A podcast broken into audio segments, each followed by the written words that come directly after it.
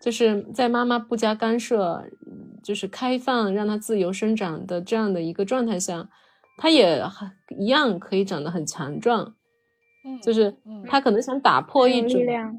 对他想打破一种印象，就是好像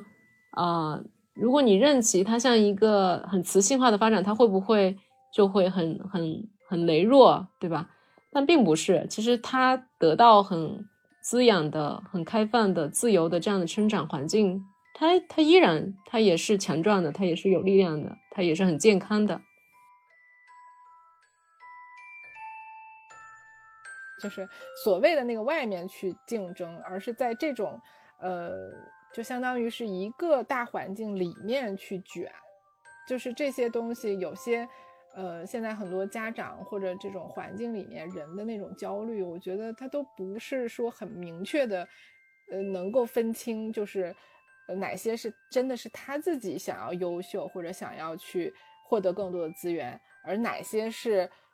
不得不去，因为。怕落下，或者是怕被抛到后面，然后有那么多的那种被落下、被被抛弃，或者是被不喜欢等等这些恐惧所驱使的这种卷。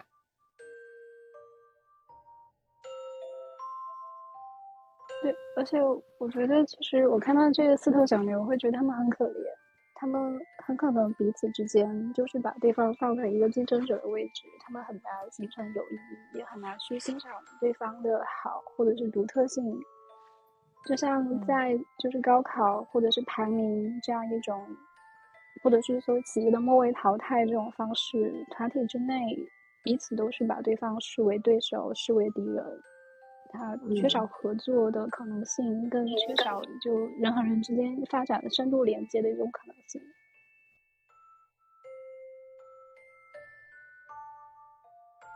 哎，大家好，我们是致力于用心理咨询师的视角来传播亲子关系，促进父母成长的无爱团队。啊，每个周末的晚上，我们都会用一个小时的时间，通过一起阅读一本绘本，来探讨和交流育儿。或者是人的成长方面的一些议题啊，非常欢迎大家一起来参与。嗯，我是艾一，呃，一名全职的心理咨询师，呃，非常喜欢呃和五爱团队的呃伙伴们以及嗯小红书直播的各位朋友一起来呃展开每周一次这样的呃绘本共读，在这个里面我们会借助着绘本的内容。展开非常多的一些联想，然后也能够谈到一些我觉得，不管是在养育过程，还是对于个人成长都很重要的一些议题，啊，所以非常非常喜欢这个过程吧。Hello，我是小王子，然后也是一位心理咨询师，然后非常享受每周的绘本共读和联想漫谈的时间。谢谢阿姨和小王子。那我是他他，嗯。我也是一名兼职的心理咨询师，啊，我对绘本非常感兴趣，嗯，我们都觉得绘本是嗯有非常丰富的内容和非常精彩的嗯精神呃财富，所以也很希望能够有更多的机会啊，在我们的小红书的直播的这样的一个平台上面，能够跟大家一起读到更多很好的绘本。那我们就。开始今天的绘本共读吧。先请他他介绍一下今天这个绘本。嗯，这个绘本其实，嗯，对我来说是一个意外的惊喜。嗯，也是我在嗯看一些绘本的这个公众号的时候，呃，然后听到一个就是现在在美国生活的一位呃伙伴，然后他当时推荐的这样的一个绘本叫《爱花的牛》。嗯，我当时很好奇，就是他为什么会那么强烈的推荐这本书。我们在交流的时候，我记得上次我说提到说，呃，绘本里面有一类绘本，就是是特别有哲学味道的，就他。呃，虽然它的形式是绘画，然后很简单的语言，但其实它讨论的或者说呈现出来的是非常深刻的一些主题，尤其是它的绘画表现形式，就是不仅仅是给儿童，呃去看的那些呃可爱的卡通的或者那些小朋友的那种呃就是形象或者视角，不是，他有一批这样的很优秀的绘本，他的绘画的方式风格，包括他探讨的主题，其实都是非常深刻的。这一类的绘本我特别推荐，因为我觉得它特别适合成人，呃来反复的去读。因为我在想，就这些绘本，其实读给小朋友的时候，小朋友的感受是很，呃，其实是挺纯真的一种状态。但是成人，当我们经历了很多生活中的一些发展的变化，呃，好的、坏的等等这些事情，呃，到了一定年龄以后，我们再来读这些绘本的时候，其实我们的那些感受是。特别不一样的，然后我甚至觉得有一些东西是会让我觉得重新被，呃，这些绘本给治愈，或者被他们给激发，重新激发，就像我自己重新长大一次那样的感受。所以，我呃这次我就很很希望能够呃我们有这样的一个空间，我们来一起来读一下这这个绘本，我觉得非常有意义。嗯，嗯，是同意，非常同意。嗯，所以其实这个绘本的年龄很大了。我查了一下资料，这个绘本应该是在一九三几年的时候，其实它就已经第一次出版了。呃，甚至早于我们这个国家的建国的时间。但是它流传了这么多年，我觉得其实算起来八九十年的时间。然后它里边探讨的内容和主题仍然特别的。直击人心吧，特别的鲜活，所以我觉得很多经典的东西真的是永流传，非常好。嗯嗯嗯啊，我们直播间来小朋友了，这个是是我的好朋友的女儿，她特别喜欢参加我们的绘本共读啊，非常欢迎，然后也也欢迎小朋友说出你的一些感受哦。对对 对。一会儿欢迎加入我们，嗯，那我先给大朋友和小朋友们 一起读一遍，嗯，好，嗯，爱花的牛，这个是它的枫叶，呃，这个绘本第一个封面页，呃，挺有意思的，这其实是一张海报，然后上面写的是凶猛之牛费迪南，嗯，这个时候这个主角就已经出来了，嗯，从前在西班牙。有一头小公牛，名字叫做费迪南。其他公牛爱跑、爱跳、爱抵脚，只有费迪南不喜欢。他喜欢静静的坐着，闻闻花香。牧场外的那棵栗树下是他最喜欢的地方。他可以一整天都坐在树荫下，闻着花香。有时，费迪南的妈妈担心，他总这么独自待着，会觉得孤单。你可以和小伙伴们一起玩，一起跳，一起抵脚呀。费迪南摇摇头，我更喜欢静静地坐着，闻闻花香。他的妈妈是个善解人意的好妈妈。尽管她是牛妈妈，她看到费迪南不觉得孤单，就由着他自己待着，自得其乐。一年又一年，费迪南渐渐长大了，变得越来越强壮。那些和他一起长大的公牛们成天打架，用脚去刺对方。他们最大的心愿是参加马德里的斗牛大赛。只有费迪南不感兴趣，他还是喜欢静静地坐在栗树下，闻闻花香。一天，牧场里来了五个戴着奇怪帽子的人，他们要挑选个头最大、跑得最快、最凶猛的公牛去参加斗牛大赛。公牛们不停地跑来跑去，跳上跳下，还摇晃着脑袋，鼻子里呼呼地喷气，像是在说。看我多么强壮，多么凶猛啊！选我吧。费迪南知道自己不会被选中，他一点也不在乎，又跑到心爱的栗树下。当他正要往下坐时，没想到他不是坐在树荫下那块凉凉的草地上，而是坐到了一只大黄蜂的身上。如果你是大黄蜂，有一头公牛坐在你身上，你会怎么办？当然是蛰它了。大黄蜂就是这么干的。哇，好痛啊！费迪南嗖的一下跳了起来，他发疯似的跑着、跳着，不停的喷气，还拿脚刨地。看到费迪南，五个人兴奋地叫起来：“终于找到最大最凶猛的公牛了，让他参加马德里斗牛大赛准没错。”他们把费迪南装在马车上带走了。多么美妙的一天呐！斗牛大赛就要开始了，彩旗飞舞，乐队不停地在演奏。可爱的女士们头上戴着一朵朵花儿，这里面还有他的海报——费迪南，凶猛之牛。出场式开始了。首先出场的是花镖手，他们会用锋利的系着丝带的花镖去刺公牛，让它生气。接着，好几个人骑着瘦瘦的马上场了，他们会用长长的矛戳公牛。让他更生气。终于，斗牛士登场了。他得意洋洋地以最帅的姿势向女士们鞠躬。他披着红红的斗篷，手持一把利剑，准备给公牛最后一击。公牛出场了。你知道公牛是谁吧？是费迪南。他们称费迪南为凶猛之牛。花镖手害怕他。长毛手害怕他，连斗牛士都吓呆了。费迪南跑到场中央，观众们开始鼓掌尖叫，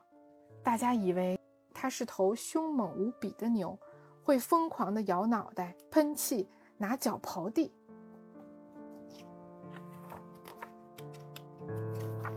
但是，费迪南看到了女士们头上那些漂亮的花儿，他静静地坐下来。闻着花香，不管斗牛士们怎么刺激他，费迪南都不理会，只是安静地坐着。花镖手生气了，长矛手更生气，斗牛士气得发狂。没有牛可以斗，他怎么用斗篷和利剑炫耀自己呢？人们只好把费迪南送回了家。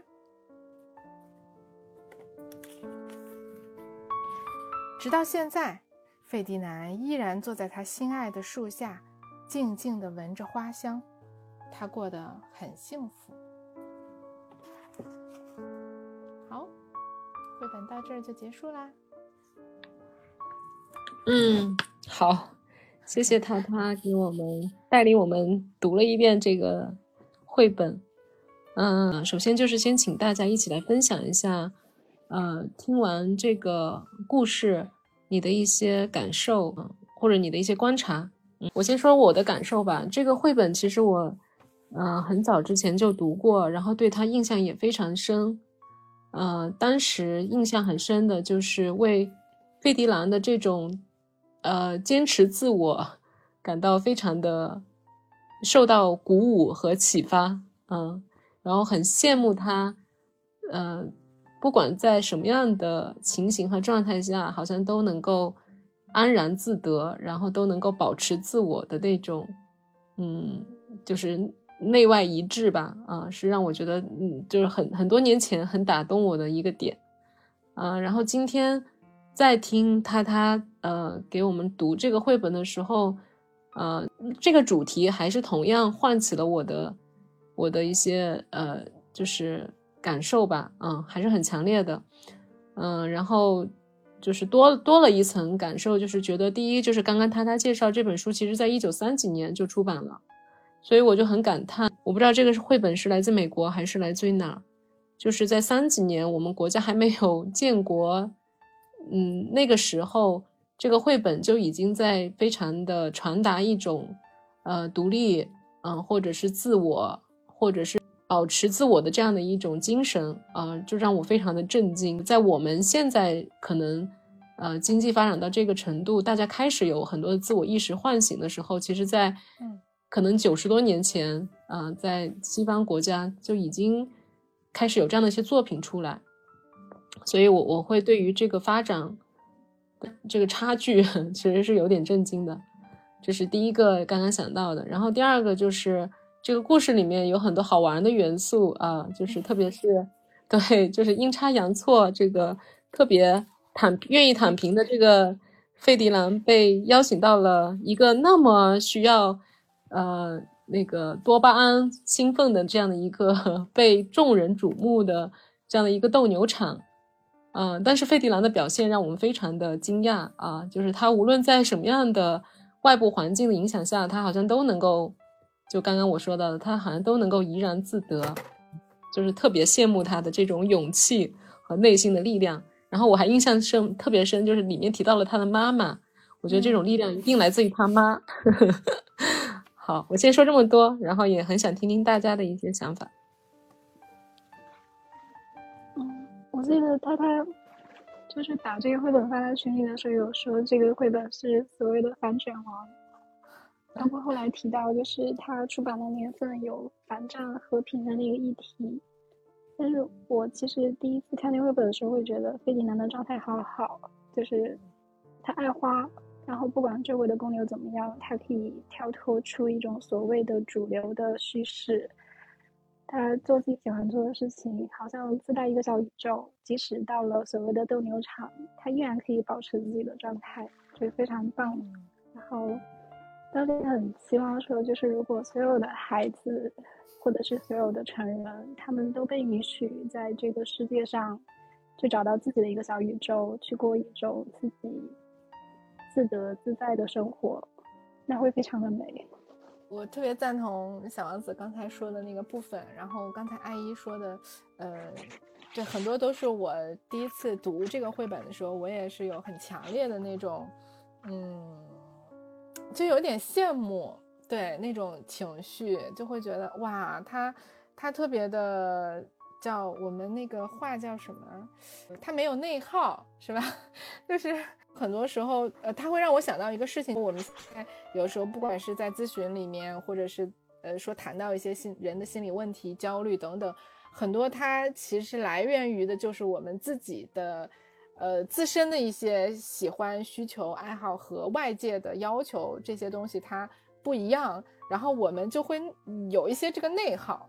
就是会有很多的可能是自我怀疑，甚至是严重到自我攻击，或者就是自我贬低等等啊，就是这就这一一一系列的这种心理上的机制。呃，其实跟我们的心理健康的那个那个问题可能有很多的关系，但是在这个费迪南的这个这个状态里面，我就觉得特别印象特别深刻，就是没有看到这个内耗的部分，就是你们爱怎么样怎么样，跟我没关系，然后我跟你们不一样也没事儿，就是，呃，这一点我觉得这个这个绘本表达的特别的。反正就让我一个是羡慕，一个是很舒服，就就会觉得啊，就是哦，其实是可以这样的，就是会一下从一个好像在这个就挺现在挺卷的这样的一个社会的这样的一个环境状态下，呃，突然看到这样的一种呃精神精神状态，我会觉得哇，是哈，其实其实我们的神经可以不用那么紧张的，然后嗯。跟别人不一样也不会怎么样，呃，包括我记得我们之前，呃，跟小王子上次在聊的时候，我说我看到那个，呃，费迪南被他们送到那个斗兽场，呃，就是那个斗牛场以后，我心里特别紧张，好像我们都觉得很紧张，呃，我们会有一些呃恐惧的担忧哈，就是他是不是呃不能斗，或者或他会被被那些斗牛士杀掉，或者是。因为他不能去斗牛，所以他们会，伤害他，或者是怎么样夺取他的生命。我们会有那些恐惧，但是这个书后面的那个部分，我觉得把我的那个恐惧好像给涵容了，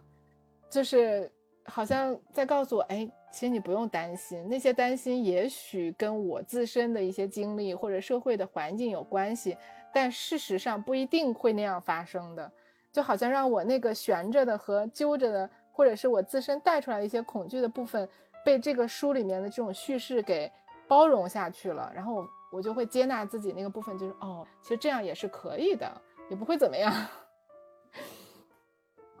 嗯。嗯，是，其实其实是蛮惊险的，就是我觉得我也有这个唤起，就是当他被作为主角，作为斗牛场的主角出场，前面那么隆重，然后还有这么多观众密密麻麻的都在等着他的表演，对，其实是很挺为费迪南捏把汗的，要要很很想知道接下来会发生什么。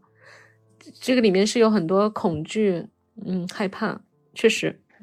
我觉得这种恐惧害怕或多或少跟，就像他他刚刚说到，就是我们自己的经历，还有社会的情况，包括这个绘本当时出版之后，其实也二战也确实发生了。对，但是我会想到一个，就是费迪南他。如果从那个绘本的视角看，或许他是有一种力量，可以去让那些就是习惯斗斗牛这个规则的人去改变，去尊重他的选择，他的那个世界。然后会想起甘地，就是他确实以一种非暴力、不合作的方式去改变了所谓的游戏规则。嗯嗯，这个联想好棒。对对，小王子这个补充好棒啊，好形象啊。嗯，就是非暴力不合作，自己一个人坐在那儿。对，静坐，闻花香。对，哎，他好浪漫呐，感觉有一种对生命的这种天然的这种欣赏和赞叹，就那个力量，那种可能对生命的那种爱惜的那种美。是不是也是可以去战胜那种可能人性中比较残暴的那个部分？嗯，而且他就费迪南好像是就是天然的处于这样的一个状态，他没有像陶渊明就是经历了官场之后经历了纠结，最后到了一个类似于采取动力下悠然见南山的状态，所以感觉费迪南，我觉得他其实被保护的蛮好的。小王子说到的这个部分，就让我想到说，我们就。从头，然后看一看他是怎么成长起来的。嗯，好的。嗯，其实这个故事它是在西班牙，它的背景，所以刚才小王子提到的那个就是，嗯，二战期间，呃，呃，欧洲的一些动荡的那个状态，其实，呃，我觉得跟他的这个故事的，呃，就是作者啊等等。还是有一些关系的。我记得我看到资料的时候有提到说，呃，西班牙就是爆发那个内战那段时间，然后这本绘本也被他们重新呃拿出来，呃，受到了大家的一个重视，也是在谈，就是说，呃，这个绘本里面就是大家感受到了一些比较强的反战的这样的一个呃味道，所以在这个背景下，这个绘本，我我觉得绘本本身。其实我们不太确定这个作者他有多少这样的意愿，但是他就像我们不同的人去看一幅画或者去读一首诗一样，可能每一个人在不同的时期看到和读到，他都会有不一样的感受。有很多东西可能都是我们呃读者放进去的那个部分，所以我觉得这就是一个好的绘本能够带给大家不同的一些感受的那个那个点吧。嗯嗯。好，那我们就从头开始。好，好，嗯，这是有一头小公牛，名字叫费迪南。其他的公牛爱跑、爱跳、爱抵脚，只有费迪南不喜欢。嗯，他喜欢静静地坐着，闻闻花香。牧场外的那棵树下是他最喜欢的地方。他可以一整天都坐在树荫下，闻着花香。这幅画我觉得特别美，甚至是它这个呃睫毛这个位这这样的一个描写，我甚至觉得，嗯，它有一种我不知道这样形容是不是合适，有一些那个女性的气质。嗯嗯，对我也在理解我的这个感受。嗯。就是那些小牛们都在忙着 doing，然后费迪南是处于一种 being 的状态。嗯，就好像它跟这个树就融为一体，然后在全身心的感受这个状态。嗯，而且它确实也跟可能通常我们对于公牛的印象是很不一样的。费迪南其实呈现出有一点女性气质，它是一头这样的独特的牛。嗯嗯，好像它没有那个我们说的攻击性，或者说特别明显的表达出攻击性的那个部分。嗯，而是更沉静，然后更安静这样的一个体验体验派。这个对，所以。所以我在想，也许，呃，因为绘本当然是从，呃，这样的一个视角，嗯，去描绘了一幅好像很安静、很祥和的一个状态，但也许费迪兰他在，嗯，在这样的一个其实是有社会属性的一个环境下，也许它本身是显得很特立独行的，它不像其他的公牛喜欢打闹、喜欢追逐、喜欢跑动，它就喜欢静静的待着。而且好像，对，就是喜欢跟花儿待在一块儿，这可能本身确实是很很非同一般，或者是说很与众不同的一种状态。嗯嗯，我们接着往后看，哎，嗯，这个时候妈妈就来了。有时费迪南的妈妈担心他总这么独自待着，会觉得孤单。这个妈妈的形象也很有意思啊，我当时第一。呃，次看的时候，我对她戴的这个，这个不知道是什么呢？是驼铃吗？啊，就是那个铃铛是吧？嗯。然后妈妈跟他说：“你可以和小伙伴们一起玩，一起跳，一起抵脚呀。”费迪南摇摇头：“我更喜欢静静的坐着，闻闻花香。”他的妈妈是个善解人意的好妈妈。尽管她是牛妈妈，她看到费迪南不觉得孤单，就由着他自己待着，自得其乐。这好难得的妈妈呀，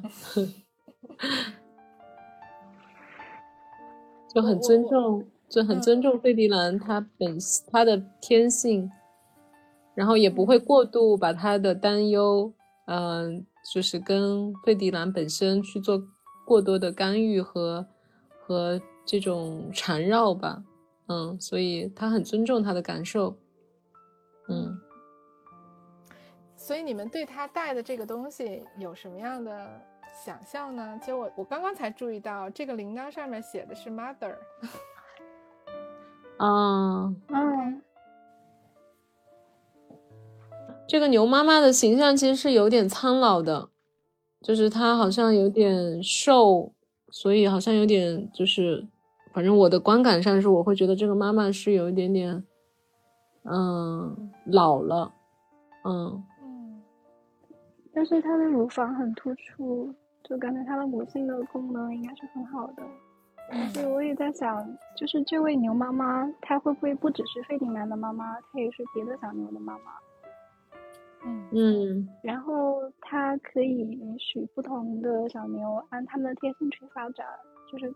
比如说，就是可能费迪南他是偏女性气质，或者是因为我们就是所谓的爱人艺人，他可能偏内向、偏安静一些。然后他也可以被允许去做一个安静的文化乡的孩子，而不用被强迫着要去所谓的社交或者变得行动活跃。嗯，但是我我不知道为什么看到那个他戴的那个项圈，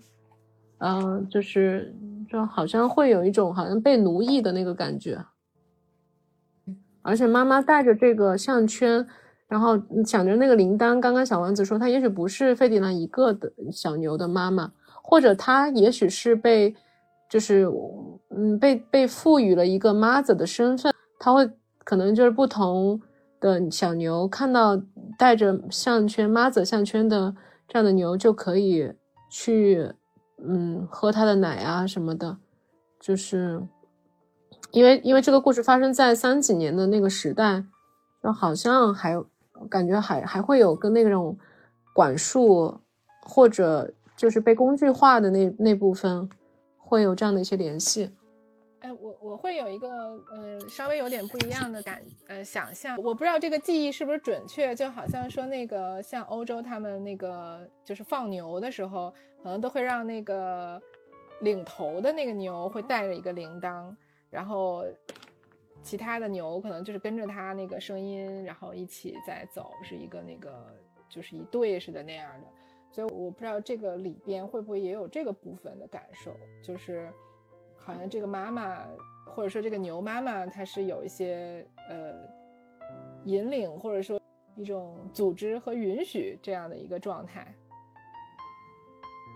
他他的这个联想会比较正面，积极。嗯，但事实上，我第一次看的时候，我确实也想到了那个是不是他的项圈，就是那个，嗯，他是被关着的，或者是怎么样。不过我觉得阿姨和他他其实你们想象都都很有道理啊，因为他作为一个所谓的，就就说作为一个牛群的 leader，他确实也是被人类赋予的一个角色。所以我我我还会有一个，就是稍微再再再多一点的联想，就如果他这个绘本跟这种对于呃可能对于一个国家或者一个组织的这种。呃，形态的一个讨论，或者是对于战争这样的一些议题的讨论的话，那他在这个牛妈妈身上去，嗯，蕴含的一些可能性，也许会更复杂一点。就是可能它会让我想到那种，可能我们说的这种呃 motherland 这样的一种一种意象吧。然后他对于他的管理或者他呃。土地中的这些不同的人，他是不是有那种包容性？是不是一定要把一些完全不一样或者可能看起来不具有那种生产力和竞争性的人，或者是牛，呃，他能不能把他们包容在他的土地上，而不是把它给这个可能是嗯用其他一些方式把它给遮盖掉？就会想起好像。就是如果一个领导者，就一个团队的领导者的角色偏母性、偏支持的话，他可能会比传统意义上的就是父性跟所谓的雄性激素，或者是好战，或者是法西斯联系起来是不太一样的。或许这位作者也是期望着，就是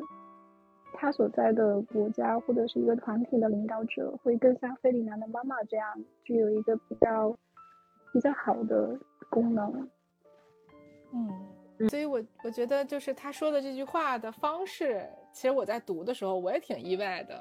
呃，我后来看了一下英文文版，呃，也是这样的，确实是这样的一个说法。我本来以为是他翻译上面是不是调整了一下，然后英文版也是这样，就是说，呃，他的妈妈是个善解人意的好妈妈，尽管她是牛妈妈，我总觉得这里面有一点反讽的意味，嗯。就好像应呃，如果是牛妈妈，她不应该非常善解人意。我觉得可能是可能牛妈妈她反而比一些所谓的人妈妈更具有那种动物天然的母性，知道孩子需要什么。对我也可能有这样的想法，就是好像他这么去转折一下，好像是不是在就是说给我们看的人 有一个心理的一个。就带着你有一个反思，就哦哇，这个是个牛妈妈。然后我们 作为这个现实中的真实的妈妈，我们是不是能做到这样的一个状态？我觉得挺有意思的，他这样的一个语言的一个设计哈，而且是由着他自己待着，自得其乐，挺好。嗯，然后呢，一年又一年，费迪南渐渐长大了，变得越来越强壮。这个这个部分我觉得设计的特别好，就是，确实他每天就坐在那儿就变得很强壮，然后，呃，而且他还给他刻了这个身高，是吧？某些，呃，意义上其实让读者还是很有代入感的，就是带入到自己现实生活中的一些状况。就是能让我们可能会想到我自己的一些经历，我觉得这个这个设计还挺有意思的。嗯，而且我觉得这里有一个反差，就是好像我们觉前面看到的费迪兰是一个很忧郁、好像比较女性化的一头牛，啊，应该叫雌性化的牛。但是呢，就是在妈妈不加干涉，就是开放让它自由生长的这样的一个状态下，它也很一样可以长得很强壮。嗯，就是他可能想打破一种，对他想打破一种印象，就是好像啊，如果你任其它像一个很雌性化的发展，它会不会就会很很很羸弱，对吧？但并不是，其实它得到很。滋养的、很开放的、自由的这样的生长环境，它它依然它也是强壮的，它也是有力量的，它也是很健康的。嗯，对，我觉得它是那种就是有所谓的双性气质，既有男性就传统意义上男性的力量，也有传统意义上女性的那种敏锐的感受力。嗯，没错。嗯，是，尤其是结合后面这一章，就特别有意思。这有很多细节，就后面说那些和他一起长大的公牛们成天打架，用脚去刺对方。他们最大的心愿是参加马德里的斗牛大赛。然后仔细看，他们都这个身上各种都有伤疤啊，累累。对，对，真的是很多细节，好多打补丁。对，对，腿上缠了绷带啊，身上是补丁啊。然后反而是这个费迪南啊，非常健康强壮，嗯嗯。然后这些打架的小牛们，我甚至就在想，这种呃雄性的这种竞争里面，其实它的就传统意义上说，它的死亡率啊、损伤率啊，其实都是很高的。嗯嗯，关键是有有多少牛是因为自己感兴趣去。寻求这个竞争，有多少是真的被迫啊，或者被外部裹挟着去竞争？我觉得可能那一部分感兴趣的那还好啊，身心还比较一致。那那种被迫去的，呃，身身心得到扭曲，身体上还不断的打上各种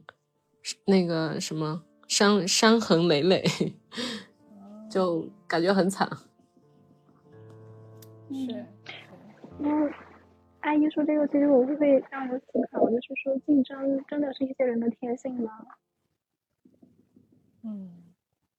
还是说竞争它可能就是成来了是被社会塑造，或者是被一些文化鼓励，然后一些孩子才具有了竞争的那种状态，或者是？可能我觉得竞争里面另外一个含义就是竞争会带来胜败，它就会带来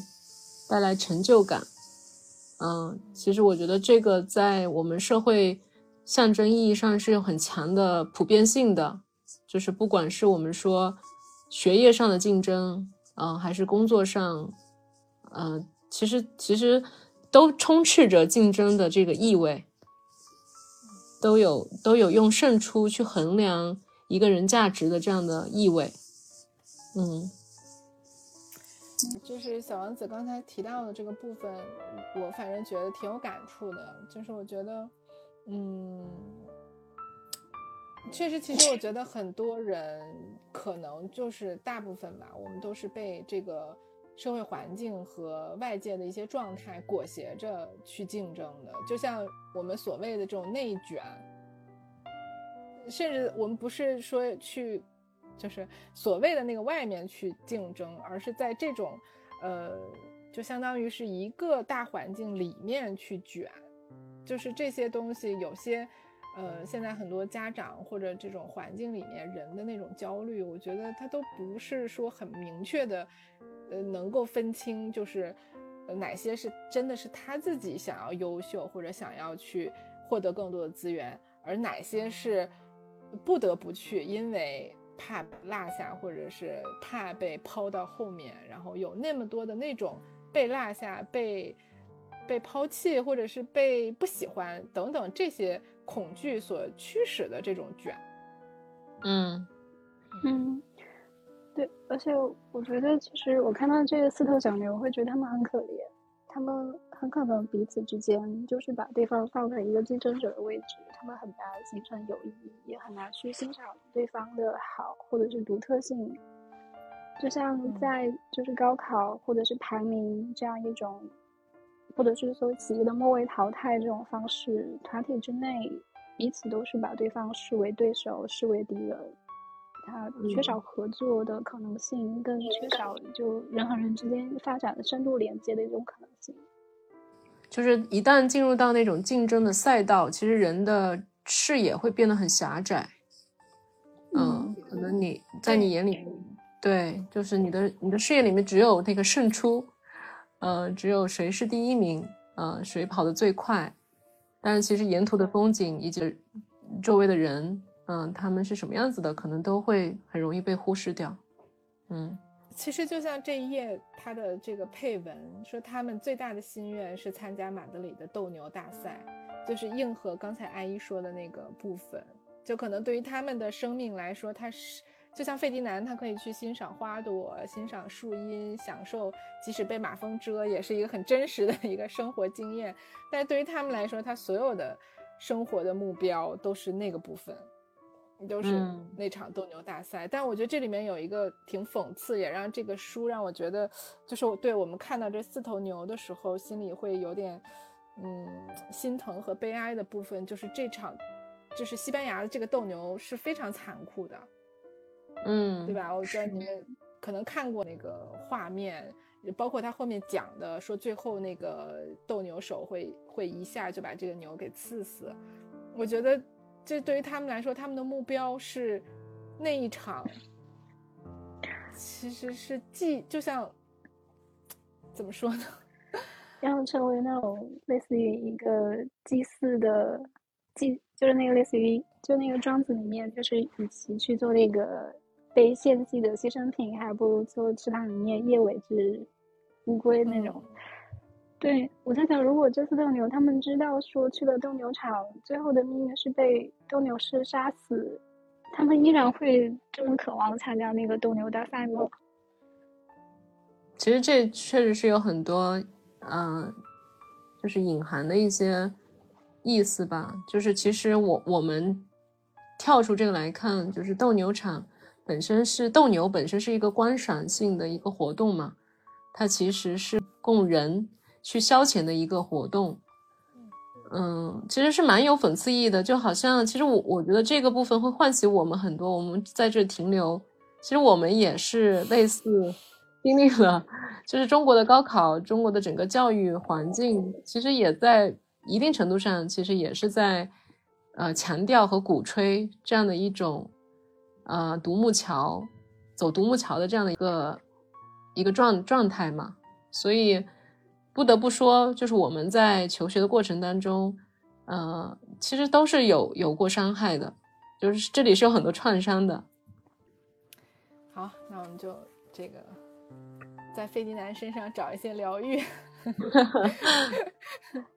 然后这个。后面这个这个情节就比较有意思哈，就是我们刚才谈到的，呃，他因为不小心被这个一个意外吧，被黄蜂蛰了一下，然后呢，意外的表现出他的强壮，啊，然后他就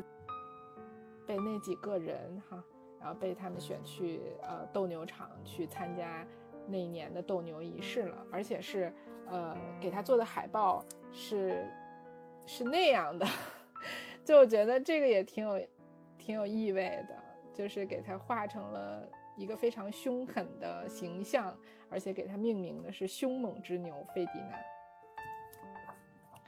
这个部分其实并没有去呈现他真实的状态，我觉得这个这里面其实就是可能有环境里面很多的那个投射的部分。嗯，呃，然后就是就是这个花儿。的这个意象，我觉得很有意思。说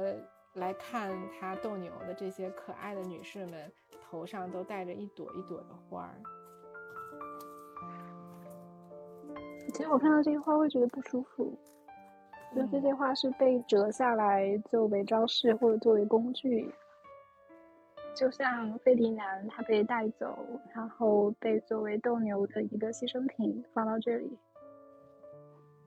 其实，你像他们带着这些花儿，然后，呃，就是举的这些旗子，就是对他有了很多的期待，包括对这场斗牛的这个活动，都有了自己心里的那种很多的那种期待。就是我有时候觉得像斗牛啊这种，呃，可能拳击啊等等这些，呃，就是比较充满暴力的这样的一些。呃，运动或者是活动，就是这个活动存在的本身就是，呃，要去承载人的很多自身的一些攻击性。就像我们说，我们小朋友就是或者我们每个人身上自身带有的那些攻击性和那些暴力的部分，我们自己没办法表达，那我们就通过把它放在这样的一些活动上面，去把这个这一部分东西给呈现出来。然后这个就是，呃，这个斗牛仪式开始了哈，然后他就来介绍了这些呃这些斗牛士们，先是要用那个花标去刺公牛，让它生气，然后是用矛去戳它，最后这个这样的一个斗牛士，呃，会用一把剑给这个公牛最后一击。但这个公牛出场了，我觉得这幅画特别好。就是他也躲在这个角落里，然后这个人也躲在这儿 啊，他很怕。然后他那个字，这个绘本的那个字是费迪兰，那个字好小啊。对，对，就是这也是一个对比。公牛出场了，你知道公牛是谁吧？是费迪南，就好像是小小声，别让大家听出来。是，是费迪南内心发出来的一些胆怯，但我觉得他是他是走出来了。你说如果去想象他这个时候心里的感受，也是挺挺有意思的。就是引引他出来的是什么样的一个力量呢？就像这些呃长矛手、花镖手，然后斗牛士看到他都那么害怕。大家都为他欢呼鼓掌，然后他慢慢的从那个阴影的角落里面走到这个阳光下，嗯，然后他坐下。好像好像他并不怕哎，嗯，虽然是在一个全然陌生的环境里面，但他是跑到场中央的，嗯。所以他刚才这张在站在阴影里，他可能是对于这个陌生的状态一个谨慎或者一个好奇。但是跟这些，呃，就是跟这些怕怕这头公牛的人的那个怕或者那个状态，其实完全不一样的。嗯，是。所以你们刚刚这样说的时候，我就在想。他后面的那个、那个非暴力不合作的那那个劲儿，就是，嗯，因为其实当他好像不能被激励起来，像一般的这个斗牛，就是那个公牛一样，就是战斗起来，其实周围的人是想了很多办法的，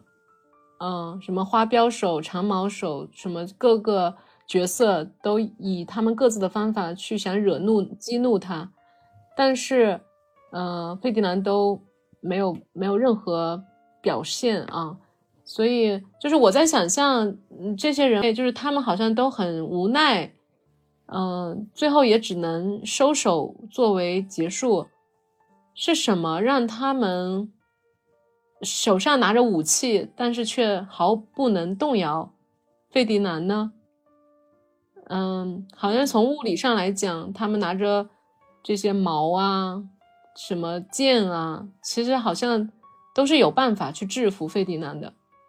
但是事实上，好像最后他们都只能败下阵来，让费迪南保留他自己的状态。我觉得也许是他费迪南的那种，那个就是他自身的那种，就是我就是坐着不动，我就是保持我自我的那股力量，把这些周围的人反而给征服了吗？嗯阿姨说的时候，会想起那个投射和投射先生的，就是好像就是这些斗牛士们想用他们自己的攻击性去投射到那个费迪南身上，但费迪南他内在很稳，他拒绝了被投射的内容。而且我觉得他们，他们是不是也会很好奇，他怎么就一点都不怕呢？然后他 怎么就，嗯，他是不是有更可怕的武器和力量呢？嗯。哎，其实阿姨刚才说的这个部分，就是我觉得结合他这一段的那个文字，其实挺挺有味道的。就是，呃，因为这些这些斗牛士嘛，这些什么长矛手啊什么的，不断的在想要激起费迪南的那个呃牛的那个愤怒哈，那种那种状态。然后他他写的是，呃，没有牛可以斗，他怎么用斗篷和利剑去炫耀自己呢？所以我觉得，就是这个部分，可能让我联想到的，就是说，这个斗牛的这个形式本身，它的目标，也许并不是说去杀死一头凶猛的牛，而是展示出，是不是人类一些，呃，虚荣，嗯，这种怎么说？我不我不知道怎么形容，就是人类的一些这这些部分的需要。但是好像，呃，费迪南身上没有这个需要，他不需要展示他很强壮。嗯，或者说斗牛他是想要去杀死一头凶猛的牛，但是费迪南并没有去配合凶猛的牛这样一种印象或者是游戏规则，而斗牛士他其实依然在这个规则之中。但我也觉得可能这个也是斗牛士。就打引号还比较绅士的一面，他并没有说因为费迪南没有去遵守这种规则，然后就把费迪南给摧毁掉。所以小王子刚才说的，就让我想到说，嗯，好像这个斗牛的这样的一个仪式，呃，它其实并不真的是说是呃对一个生命的呃攻击或者是嗯伤害的这个这个部分的目的。而是他，呃，有那个更深层的人类的那个需求，就对所谓人类能够去征服或者说去控制野性那种部分的那个需求。嗯，但是但是费迪南身上确实没有野性，我也不知道这么说合不合适哈。就是说，嗯，他好像并不展现，没有展现那个部分。所以好像，哎，对于他们来说，哦，那就也不需要说要伤害他。嗯嗯。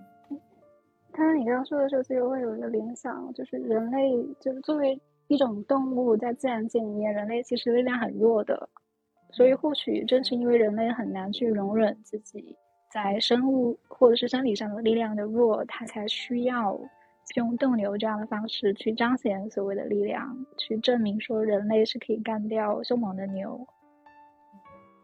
而这个仪式其实就是为了证明自己的所谓的力量，为了把自己软弱或者是说无力的那部分抛出去。嗯，对，而且它才能引起好像那么多人的共鸣。就是在那个斗斗牛场里面，有那么多人情绪高昂的去共情这个部分。嗯，因为或许早早年人类经常被猛兽追，嗯，需要用这个东西去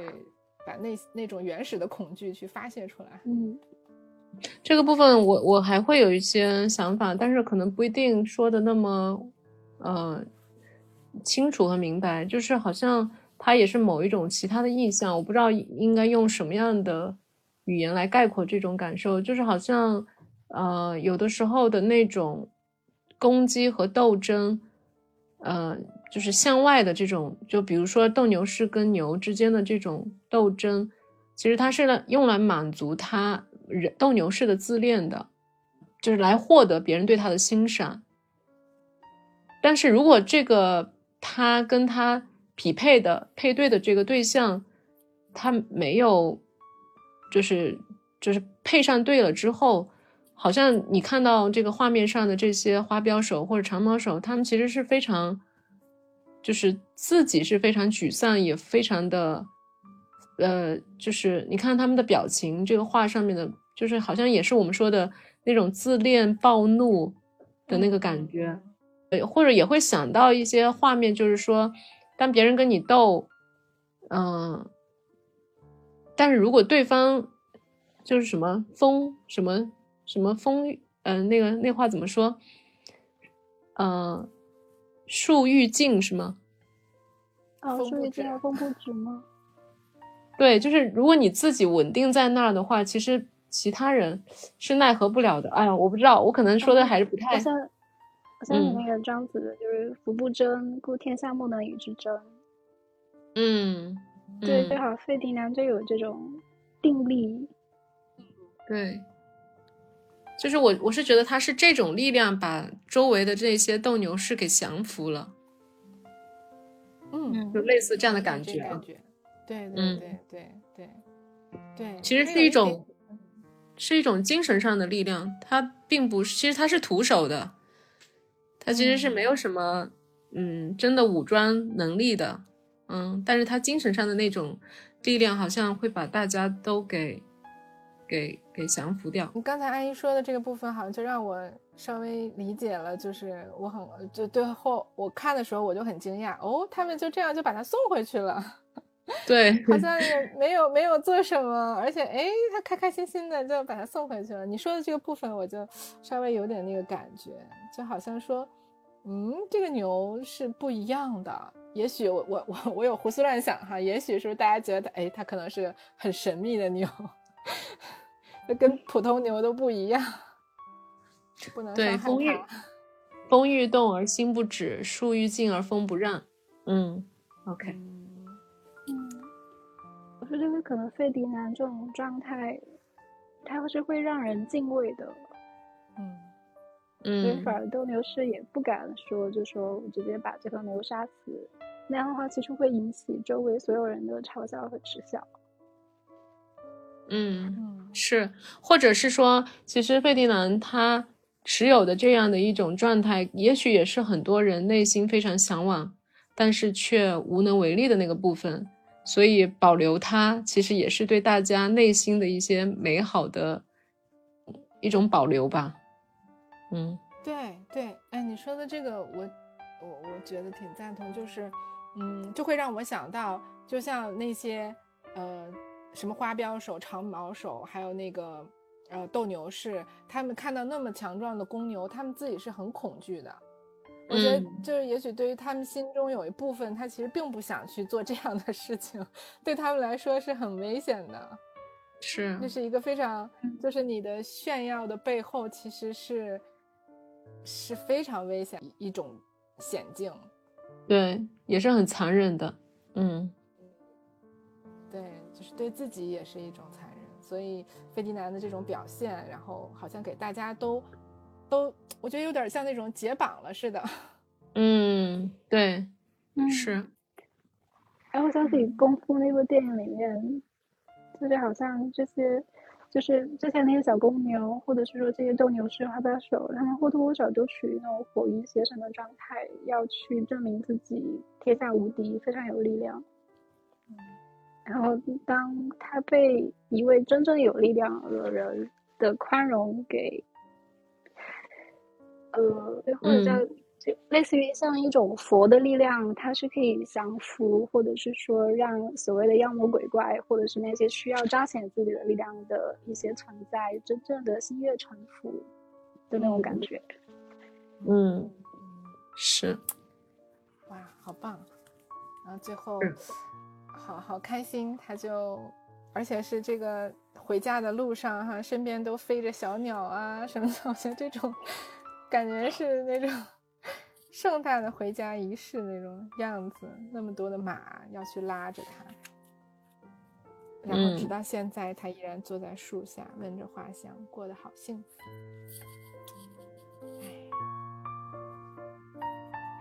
所以我觉得这个书其实表达了非常美好的愿望。嗯，就是一个人，好像他能够坚持自我，不为外界所动，本身这是很不容易的。但如果能做到，他确实是非常有力量。嗯，是能够让人真的找到自己的幸福的方式。嗯，是我可能还想多补充一下，就是我觉得费迪南就是本身他是公牛嘛，其实他身上是有那个角的，就是他是有那个伤害性的，他又是那么强壮，那是在那些挑衅和这种环境的压力，还有那么大的那种斗牛场的那种氛围之下。呃，他不仅是没有被动摇，而且他也没有攻击，是没有去说伤害，呃，嗯，这个环境里的挑衅他那些人，然后他得到了他想要的那个东西。我觉得这个过程真的是很很抚慰我的心，无声的抗争。对，对，嗯，好吧。那我们今天时间到啦，好的，好，那我们今天就停到这儿了，嗯，下周再见。好，谢谢大家的分享，谢谢大家，拜拜。嗯，拜拜，拜拜。